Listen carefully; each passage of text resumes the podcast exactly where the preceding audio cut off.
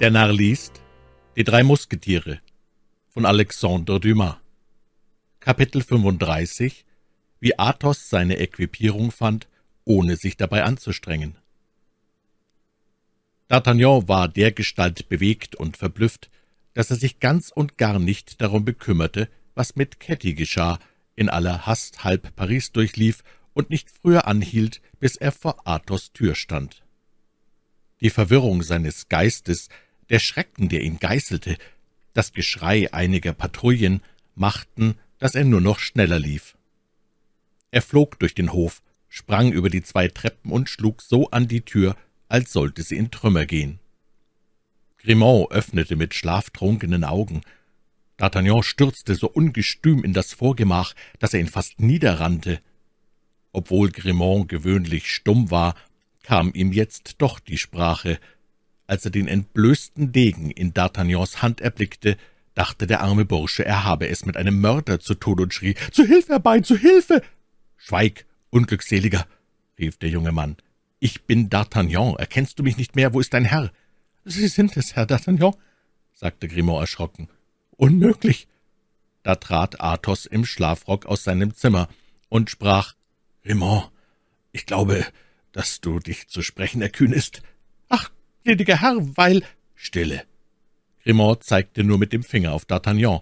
Athos fing bei all seinem Phlegma laut zu lachen an, und sein Gelächter ward durch die verstörte Miene seines Freundes ganz gut motiviert.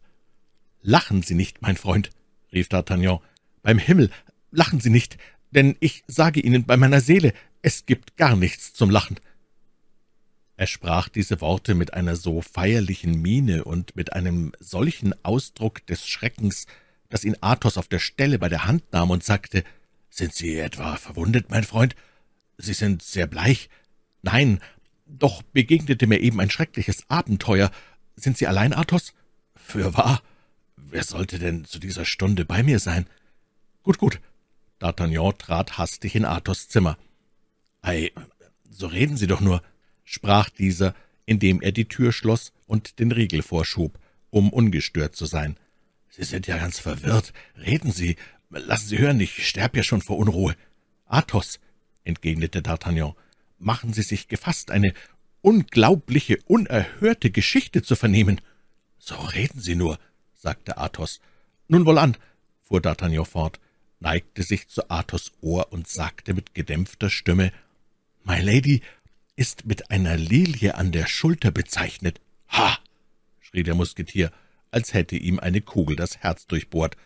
»Sagen Sie«, sprach D'Artagnan, »sind Sie versichert, dass die andere tot ist?« »Die andere?« erwiderte Athos mit so gedämpfter Stimme, dass ihn D'Artagnan kaum hören konnte.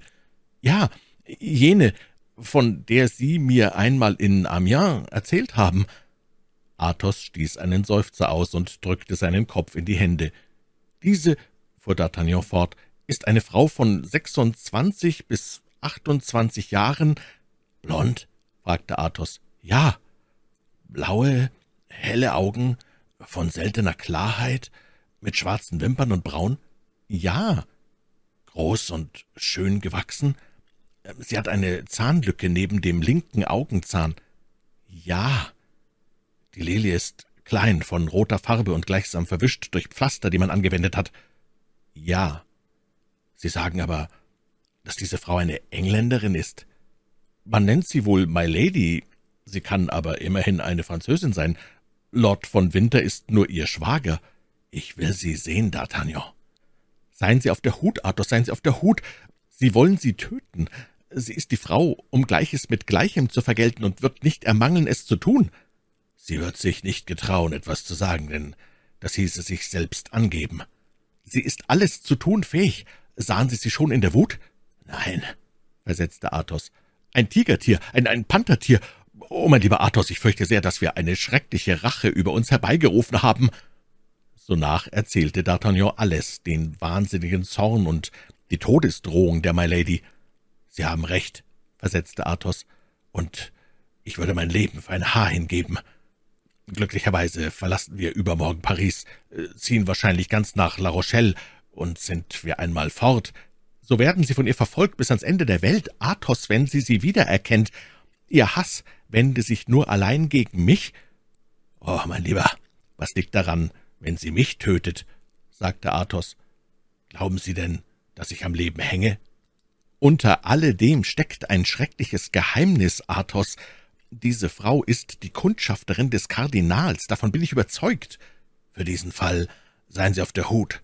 Wenn sie der Kardinal wegen der Londoner Angelegenheit bewundert, so wird er sie mächtig hassen. Hier handelt es sich zum Glück nur darum, sagte D'Artagnan, bis übermorgen unbehindert umherzugehen, denn sind wir einmal bei der Armee, so haben wir es bloß mit Männern zu tun. Ich hoffe. Bis dahin, versetzte Athos, entsage ich meinem Einsperrungssystem und gehe mit Ihnen überall herum. Sie müssen nach der Gasse Fossoyeux zurückkehren. Ich will Sie dahin begleiten. Wohlan, mein lieber Athos, doch lassen Sie mich Ihnen den Ring übergeben, den ich von dieser Frau bekommen habe. Der Saphir gehört Ihnen. Sagten Sie nicht, es sei ein Familienkleinod?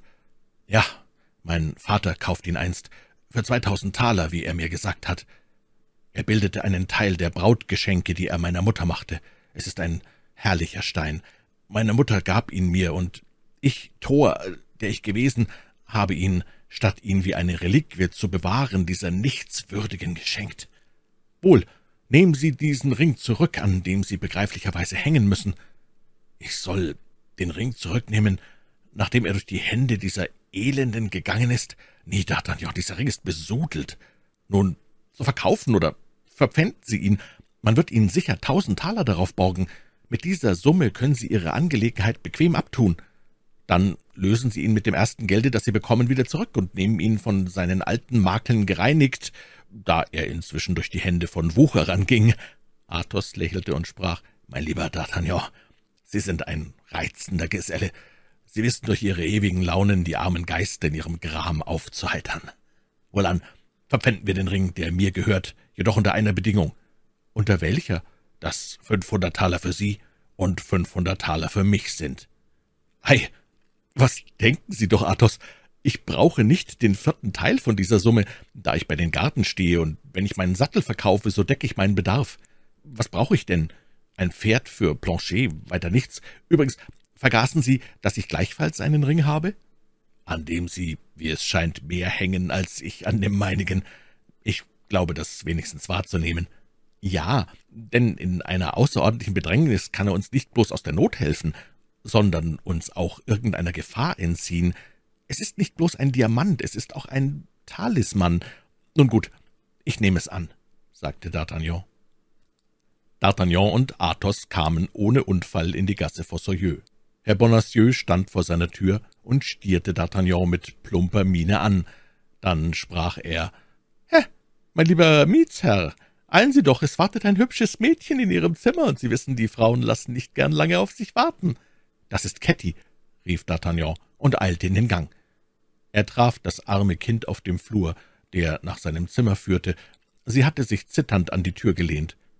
Als sie ihn erblickte, sprach sie, »Sie haben mir Ihren Schutz zugesagt. Sie haben mir versprochen, mich vor Ihrem Zorn zu bewahren. Bedenken Sie, dass Sie es sind, der Sie mich ins Unglück brachten.« »Ja, gewiss«, versetzte D'Artagnan. »Sei nur beruhigt, Ketty. Was ist denn nach meinem Abgang noch geschehen?« »Weiß ich das?« entgegnete Ketty. »Auf ihr Geschrei liefen alle Diener zusammen. Sie war schrecklich entrüstet und schleuderte alle erdenklichen Verwünschungen über sie. Dann dachte ich, sie würde sich erinnern, dass sie durch mein Zimmer in das ihrige gekommen sind, und sie müsste mich für mitschuldig halten. Ich nahm also das bisschen Geld, das ich besaß, meine besten Kleider, und ergriff die Flucht. Armes Kind, was soll ich aber mit dir tun, da ich übermorgen abreise?